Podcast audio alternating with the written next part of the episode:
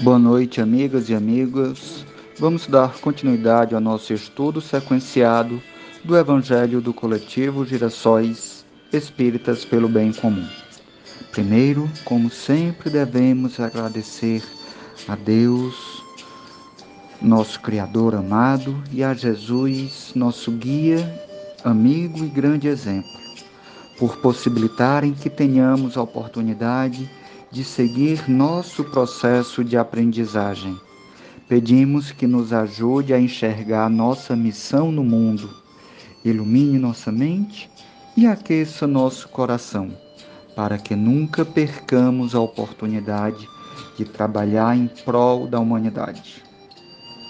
Hoje, assim como todas as quartas-feiras, vamos fazer vibrações pelos irmãos que sofrem todo e qualquer tipo de discriminação, sejam mulheres, negros, pessoas em situação de rua, LGBTQIA, indígenas e todos e todas demais. Pedimos, amigo Jesus, que auxilie toda a sociedade a reconhecer que todos nós somos irmãos. Todos precisamos de uma palavra amiga e todos nós também podemos dar uma palavra acolhedora. Todos temos diferenças e essas diferenças são salutares, pois juntos nos completamos, sempre vivendo em comunhão, cada um compartilhando seus dons, uns ajudando os outros na sua caminhada. Na noite desta quarta-feira, 22 de novembro de 2023, continuaremos com o Evangelho segundo o Espiritismo, no capítulo 28, Coletânea de Preces Espíritas, preces por aquele mesmo que ora, prevendo próxima a morte. Prece item 41. Meu Deus, creio em ti e na tua bondade infinita. E por isso mesmo não posso crer hajas dado ao homem a inteligência que lhe faculta conhecer-te e a aspiração pelo futuro para o mergulhares no nada. Creio que o meu corpo é apenas o envoltório perecível de minha alma e que, quando eu tenha deixado de viver, acordarei no mundo dos espíritos. Deus Todo-Poderoso, sinto se rompem os laços que me prendem a alma ao corpo e que dentro em pouco irei prestar contas do uso que fiz da vida que me foge. Vou experimentar as consequências do mal e do bem que pratiquei Lá não haverá ilusões, nem subterfúgios possíveis. Diante de mim vai desenrolar-se todo o meu passado e serei julgado segundo as minhas obras.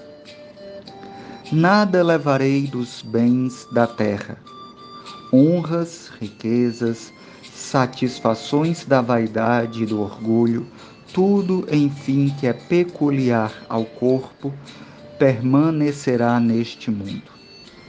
Nem a mais mínima parcela de todas essas coisas me acompanhará, nem me será de utilidade alguma no mundo dos espíritos.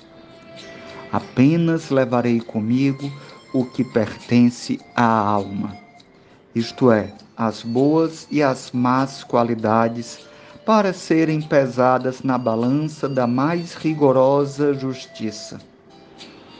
E tanto maior severidade haverá no meu julgamento, quanto maior número de ocasiões para fazer o bem que não fiz me tenha proporcionado a posição que ocupei na terra. Deus de misericórdia, que o meu arrependimento te chegue aos pés digna-te de lançar sobre mim o manto da tua indulgência. Se te aprouver prolongar a minha existência, seja esse prolongamento empregado em reparar, tanto quanto em mim esteja, o mal que eu tenha praticado. Se soou sem dilação possível a minha hora, levo comigo o consolador pensamento de que me será permitido redimir-me por meio de novas provas, a fim de merecer um dia a felicidade dos eleitos.